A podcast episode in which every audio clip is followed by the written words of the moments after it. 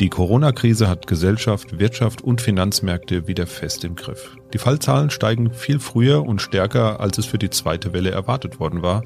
In Frankreich beispielsweise lagen die Höchstwerte der täglichen Neuinfektionen in der ersten Welle bei etwa 10.000 Fällen. Jetzt sind wir bei bereits 20.000 Fällen fast.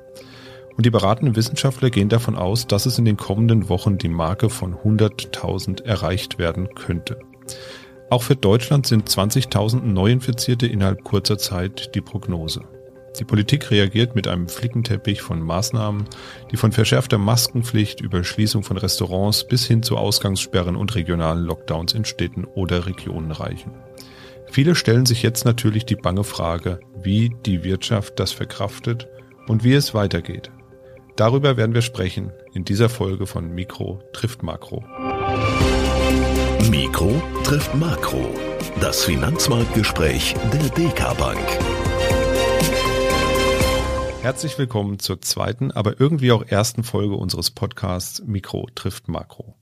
In der ersten Folge hatten wir uns ja ein wenig warm geredet darüber, wie Ökonomen und speziell Makroökonomen die Welt sehen. Und bei mir sitzt natürlich auch heute wieder Ulrich Kater, der Chefvolkswirt der Dekabank. Hallo, Herr Kater. Hallo. Ja, bevor wir starten, möchte ich mich erst nochmal bedanken bei allen, die uns zu einem so tollen Start des Podcasts verholfen haben. Das Angebot wurde direkt vom Start gut angenommen. Und auch wenn die Währung des Internet ja Klicks und Likes sind, freuen wir uns auch über Feedback in Form von geschriebenen Worten. Feedback richten Sie gerne an unsere E-Mail-Adresse podcast podcast.dk.de. An diese Adresse können Sie aber nicht nur Feedback senden, sondern auch Fragen oder Vorschläge, die Sie gerne mal hier im Podcast besprochen hätten. Wir versuchen das dann aufzunehmen und elegant in unseren Podcast einzubauen. Ja, jetzt aber zum eigentlichen Thema. Die US-Wahl steht vor der Tür, aber Herr Carter, wir müssen über Corona reden. Ja, leider. Ob, ja, obwohl sich auch bei uns irgendwie so langsam eine Corona-Müdigkeit oder Corona-Erschöpfung breit macht. Nicht, dass wir infiziert werden, aber man hat das Thema eben omnipräsent. Der Virus nimmt aber darauf überhaupt keine Rücksicht leider. Wir müssen uns einfach immer wieder auf die sich schnell ändernden Entwicklungen einstellen. Wir können kaum auf individuelle Themen jetzt eingehen natürlich oder auf einzelne Unternehmen. Wir schauen wieder auf die Wirkung auf den Gesamtmarkt, auf die Finanzmärkte insgesamt. Fangen wir doch gleich mal bei den Aktienmärkten an. Anfang der Woche ist der DAX um fast 470 Punkte oder 3,7 Prozent zurückgegangen. Das erinnert ein bisschen an das Frühjahr wo der Markt ja auch dem Virus zunächst erstmal entspannt zugesehen hat, bis es dann den schnellsten Abriss aller Zeiten beim DAX gab. Steht uns das wieder bevor, Herr Dr. Carter? Nein, das glaube ich nicht. Ähm, und selbst wenn es noch wieder äh, weiter zurückgehen sollte, das kann durchaus sein, äh, sind es dann ähnlich gute Gelegenheiten, sich im Markt zu positionieren, wie das ja bereits in diesem Jahr einmal der Fall war, wo es viele nicht glauben wollten und deswegen nicht in den Markt reingegangen sind. Ähm, Anfang dieser Woche, Montag, hat man natürlich noch eine zusätzliche äh, Belastung. Da war es die SAP, die allein 260 von den 470 Punkten nach unten beigesteuert hat. Aber ganz klar, die zweite Corona-Welle und jetzt die flexiblen Lockdowns, die äh, kommen werden. Wir sprechen heute, ähm, wo die Maßnahmen jetzt noch nicht verabschiedet worden sind, wo die Beratungen im Kanzleramt noch ähm, bevorstehen. Aber wir können uns ja vorstellen, was ähm, da beschlossen wird. Und das äh, ist nicht gut für den Aktienmarkt. Äh, das wird wie gesagt, auch noch weitere Rücksetzer geben. Wir haben immer gesagt, es wird kurzfristig, ähm, ja, wie haben wir gesagt, holprig bleiben. Und das äh, ist so eine Situation. Ähm, die Maßnahmen ähm, sind belastend, aber so ein Einbruch von der gleichen Tiefe wie im März glaube ich nicht. Ähm, die Maßnahmen haben Unterschiede und die Situation ist schon ein bisschen anders als im März ähm, bei aller Schärfe, die wir jetzt wieder erwarten von Maßnahmen für Restaurants, äh, beispielsweise äh, Dienstleistungsbranche generell, äh, ist das Wirtschaftsgeschehen oder wird das Wirtschaftsgeschehen doch flexibler bleiben als im März oder April. Es wird jetzt beispielsweise auch versucht, natürlich Schulen und äh, auch, auch die Grenzen ähm, so lange wie möglich ähm, offen und äh, durchlässig zu halten. Ähm, und ein weiterer Unterschied zum März ist, dass wir, als wir den Absturz im Frühjahr hatten, eben noch nicht klar wussten, dass die Notenbanken und die Regierungen die richtigen Entscheidungen treffen würden, um eben die Wirtschaftsauswirkungen abzufedern von diesen Lockdowns. Das ist jetzt klar. Die Maßnahmen sind etabliert, sie sind sehr wirksam, sie werden verlängert und sie haben ja eben auch äh, im Jahresverlauf eine starke Erholung der Konjunktur in in Gang gesetzt. Diese ähm, Erholung würde auch nach der zweiten Welle kommen. Ähm, wie gesagt, das alles bedeutet nicht, dass die Kurse nicht noch einmal nach unten weisen können in den nächsten ähm, Wochen. Aber aus unserer Sicht sind das dann eindeutig auch wieder Kaufgelegenheiten, so wie wir das im Frühjahr auch erlebt haben. Man liest jetzt immer von Lockdown Light oder Wellenbrechern. Was heißt denn das für die Wirtschaft? Was sind denn die Auswirkungen dieser neuen Lockdown Lights, die wir dann sehen werden? Also es ist natürlich äh, ein Rückschlag in der Erholung. Äh, neuerlichen Einbruch, wie wir das im äh, zweiten Quartal hatten, wird es nicht geben. Da waren es ja fast minus zehn Prozent beim Bruttoinlandsprodukt. Ähm, jetzt, äh, wie gesagt, sind die Lockdown-Regeln flexibler äh, als im Frühjahr und man muss auch sehen, dass sich die Wirtschaft, die Unternehmen natürlich besser eingestellt haben. Es gibt jetzt äh, ausgearbeitete Arbeitssicherheitskonzepte. Das, was heißt, man kann also auch besser unter Corona-Bedingungen produzieren. Ähm, ein weiterer Unterschied zum Frühjahr ist, dass die weltweite Nachfrage nicht synchron einbricht, wie das damals der Fall war, denn der chinesische Markt läuft sehr gut, auch der US-Markt läuft besser. Das ist ja in dieser zweiten Welle die Dramatik ja vor allen Dingen eine europäische Angelegenheit. Aber klar, trotzdem, äh, wir werden wahrscheinlich einen vollständigen, relativ vollständigen Lockdown bekommen im Bereich Gastronomie, Tourismus, Veranstaltungen. Das sind dann doch weitgehende Produktionsausfälle. Das steht etwa für 15 Prozent der Konsumnachfrage äh, in Deutschland.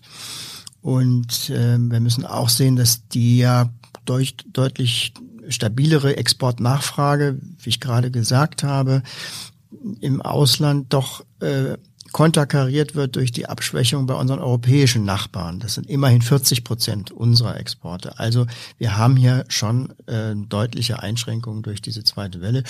Insgesamt, ähm, wenn man das mal so ganz grob kalkuliert, ähm, dürfte das äh, Bruttoinlandsprodukt eben im letzten Quartal, also im vierten Quartal dieses Jahres dann wieder sinken. Wir hatten eigentlich einen Erholungskurs äh, sich fortsetzen sehen, zweieinhalb Prozent Wachstum im äh, letzten Quartal des Jahres, also äh, gerade jetzt.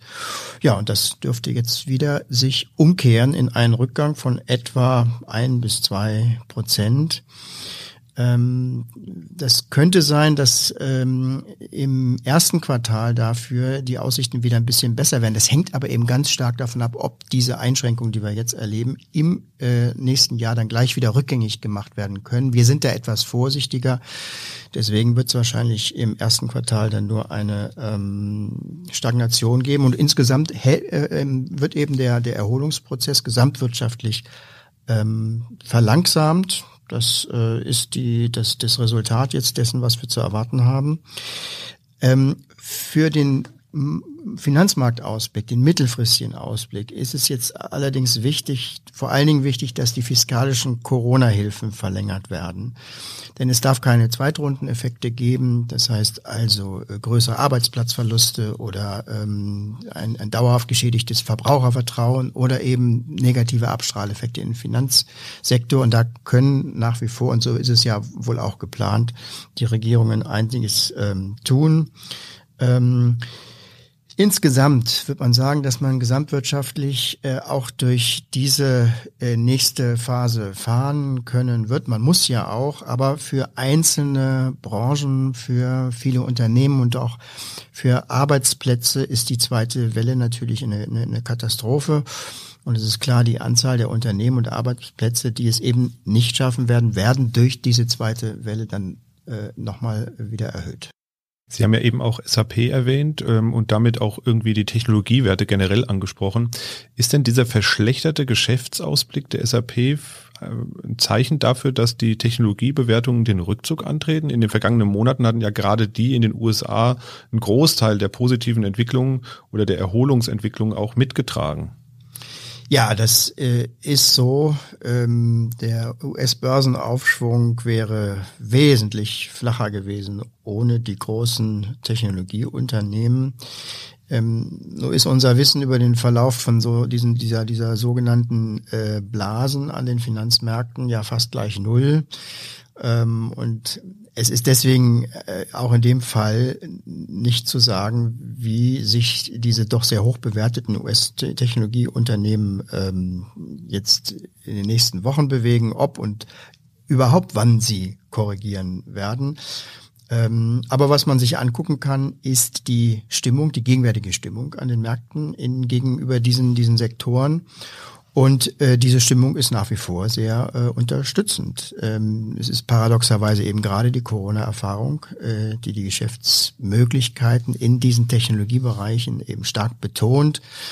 Und es ist auf der anderen Seite natürlich das allgemein positive Umfeld für die Aktienmärkte. Das sind die niedrigen Zinsen, die gerade diese Zukunftssektoren eben sehr äh, begünstigen.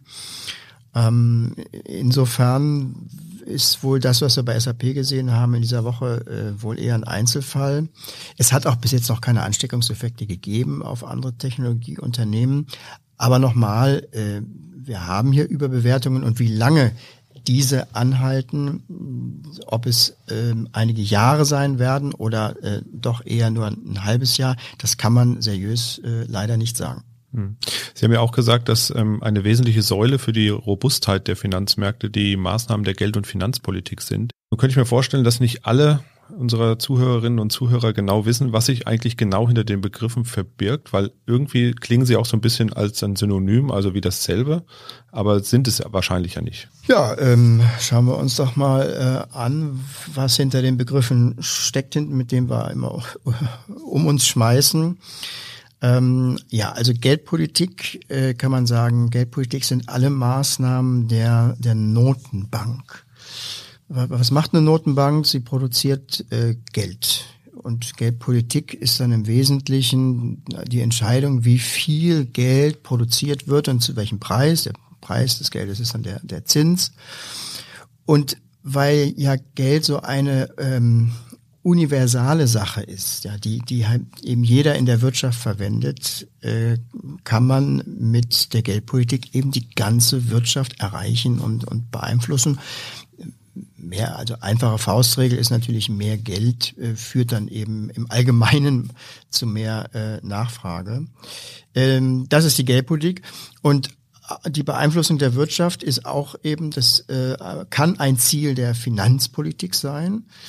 Äh, Finanzpolitik, da geht es um die Maßnahmen, die über den Staatshaushalt laufen. Das ist eben, die Notenbank ist abgetrennt vom Staatshaushalt und äh, das, was der, die Regierung mit dem Staatshaushalt äh, macht, das ist die Finanzpolitik, mehr oder weniger die gesamten Einnahmen und Ausgaben des Staates zusammengenommen.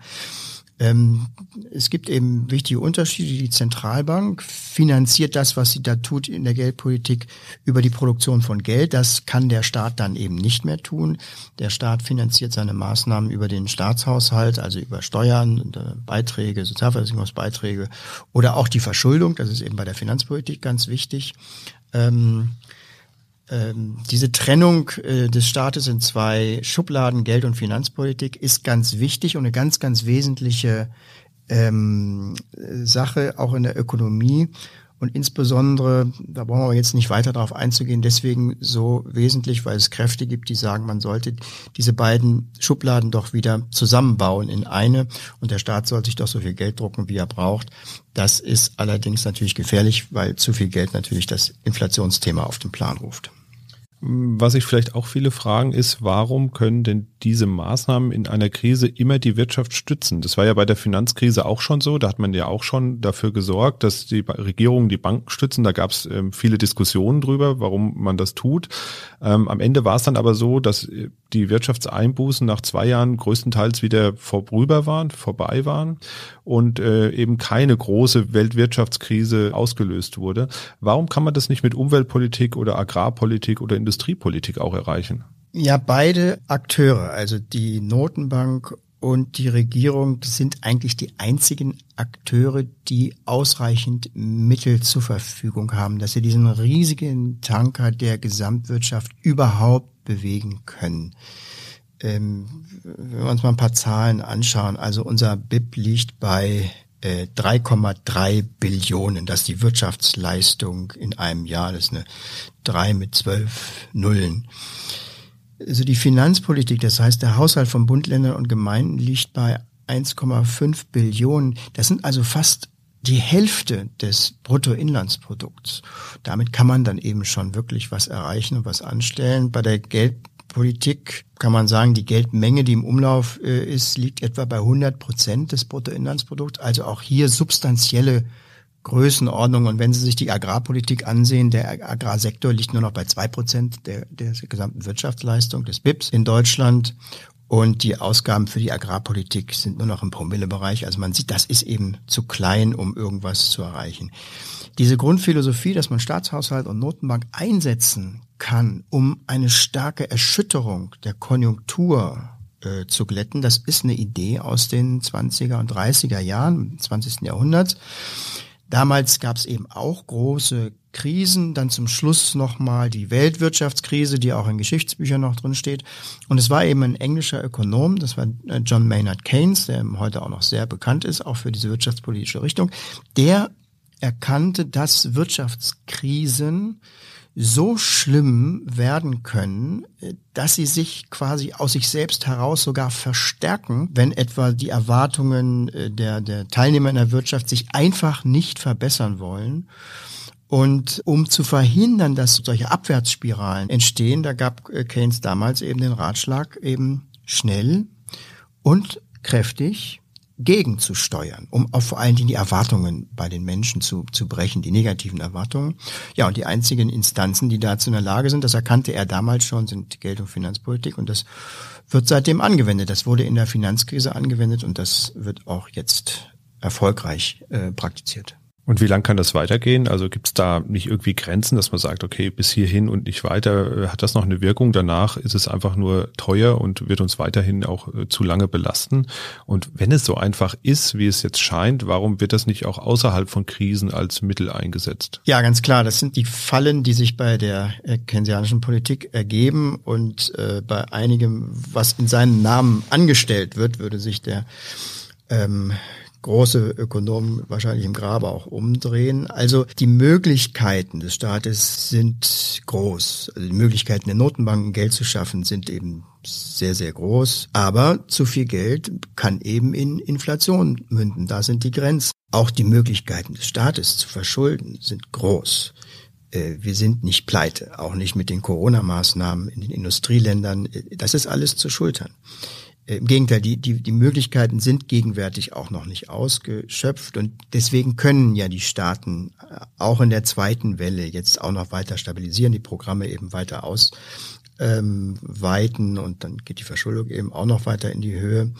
Ähm, es kommt gar nicht so sehr darauf an, was man in solchen Krisenzeiten alles mobilisieren muss. Es kommt eher darauf an, dass man sich nach einer Krise wieder regeneriert. Und da liegt eigentlich eher das Problem, dass in Krisenzeiten viel mobilisiert wird, aber danach eben nicht ausreichend die Kräfte wieder aufgebaut werden, konsolidiert werden. Das heißt also auch Verschuldung wieder abgeschmolzen wird.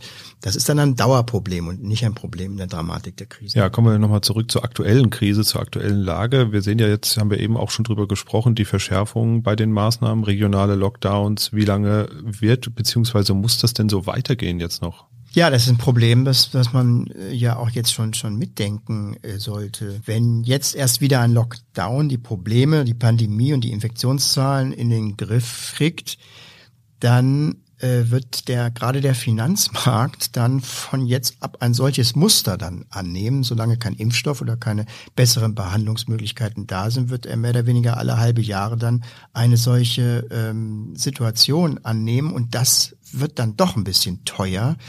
Und es zeigt eben, wie wichtig ähm, ja die verbesserten äh, Umgang mit Corona, verbesserte Behandlungsmöglichkeiten und am Ende dann wirklich die Impfkampagnen sind. Das ist, glaube ich, eine ganz wichtige Sache, wie äh, sich, wie das da weitergeht. Ähm, und wenn es so sein sollte, dass sich die Hoffnungen auf einen Impfschutz gegen Corona eben nicht erfüllen, dann kann auch nicht ewig äh, vom Staat her alles überbrückt werden. Dann müssen wir uns auf ähm, veränderte Wirtschaftsstruktur einstellen und dann müssen wir uns auch auf Belastungen einstellen, die dann auch durchwirken werden. Dann gibt dann Einschränkungen, dann gehen Arbeitsplätze verloren und dann sinkt eben auch das Einkommen der Volkswirtschaft. Die Wirtschaft muss sich umstellen, bevor sie dann wieder neu wachsen kann. Das ist dann ein Prozess, der dauert dann länger, der dauert dann ein, zwei Jahre. Ähm, aber nochmal, so weit sind wir lange nicht, sondern es geht jetzt darum, diese zweite Welle zu ähm, überstehen, um dann zu gucken, wie läuft es im nächsten Jahr weiter. Ja, eigentlich hatten wir uns ja heute äh, verabredet, um mal detailliert über die anstehende US-Wahl zu reden. Das ist für uns als Europäer jetzt erstmal so ein bisschen in den Hintergrund geraten. Ähm, ist die US-Wahl denn für die europäischen Märkte überhaupt noch für, von Bedeutung oder nur noch für die USA? Naja, es wird jetzt sehr stark überlagert durch die Corona-Problematik. Die ist eindeutig äh, stärker, so dass die äh, Einflüsse, die am Aktienmarkt beispielsweise jetzt durch die US-Wahl noch passieren können, ähm, da ist ja vor allen Dingen das Szenario, dass es gar keinen Sieger gibt ähm, die würden sich dann im Dezember und Januar noch zusätzlich belastend auswirken, wenn dieses Szenario tatsächlich passiert, von einer Unsicherheit in, Amerika, in der amerikanischen Politik. Ähm, aber das sind dann ähm, Faktoren, die die Stimmung sicherlich nochmal verschlechtern, aber im Vordergrund steht ganz eindeutig die Frage, wie geht es äh, weiter mit der Wirtschaft hier in Europa. Trotzdem nochmal kurz einen Blick in die USA. Die USA ist ja weiterhin das am stärksten betroffene Land, zumindest nach absoluten Zahlen von der Pandemie, ähm, haben weiterhin, ähm, glaube ich, die meisten Infizierten. Biden hatte Trump jetzt ja vorgeworfen, nochmal äh, kurz vor Ende des Wahlkampfs, ähm, dass er den Kampf ja gegen Corona aufgegeben hätte. Wie wichtig ist denn die Corona-Pandemie jetzt noch für den, für den Endspurt im Wahlkampf? Auch wir sehen ja in den USA auch wieder Rekordzahlen bei den Neuinfizierten. Da sieht es ja fast wie eine dritte Welle aus, wenn man sich so die Infektionshöhepunkte ähm, anschaut derzeit. Ja, ich ähm, bin natürlich kein Politikwissenschaftler, auch äh, kein, erst recht kein ähm, Amerika-Experte in dieser Richtung, aber es schaut ja so aus, als ob Corona dann tatsächlich sogar auch die Wahl entscheiden könnte in Vereinigten Staaten. Denn ähm, solange Trump aus diesem Thema nicht rauskommt, äh, hat er keine Chance, Punkte zu sammeln. Und er braucht Punkte. Es ist so, dass die Anzahl der unentschiedenen Wähler geringer ist als beim Mal davor, wo es ja diese Riesenüberraschung gab, dass Trump sich durchgesetzt hatte. Ähm, es ist so, dass der demokratische Kandidat heute, Joe Biden, nicht so umstritten und unbeliebt ist, wie das Hillary Clinton war.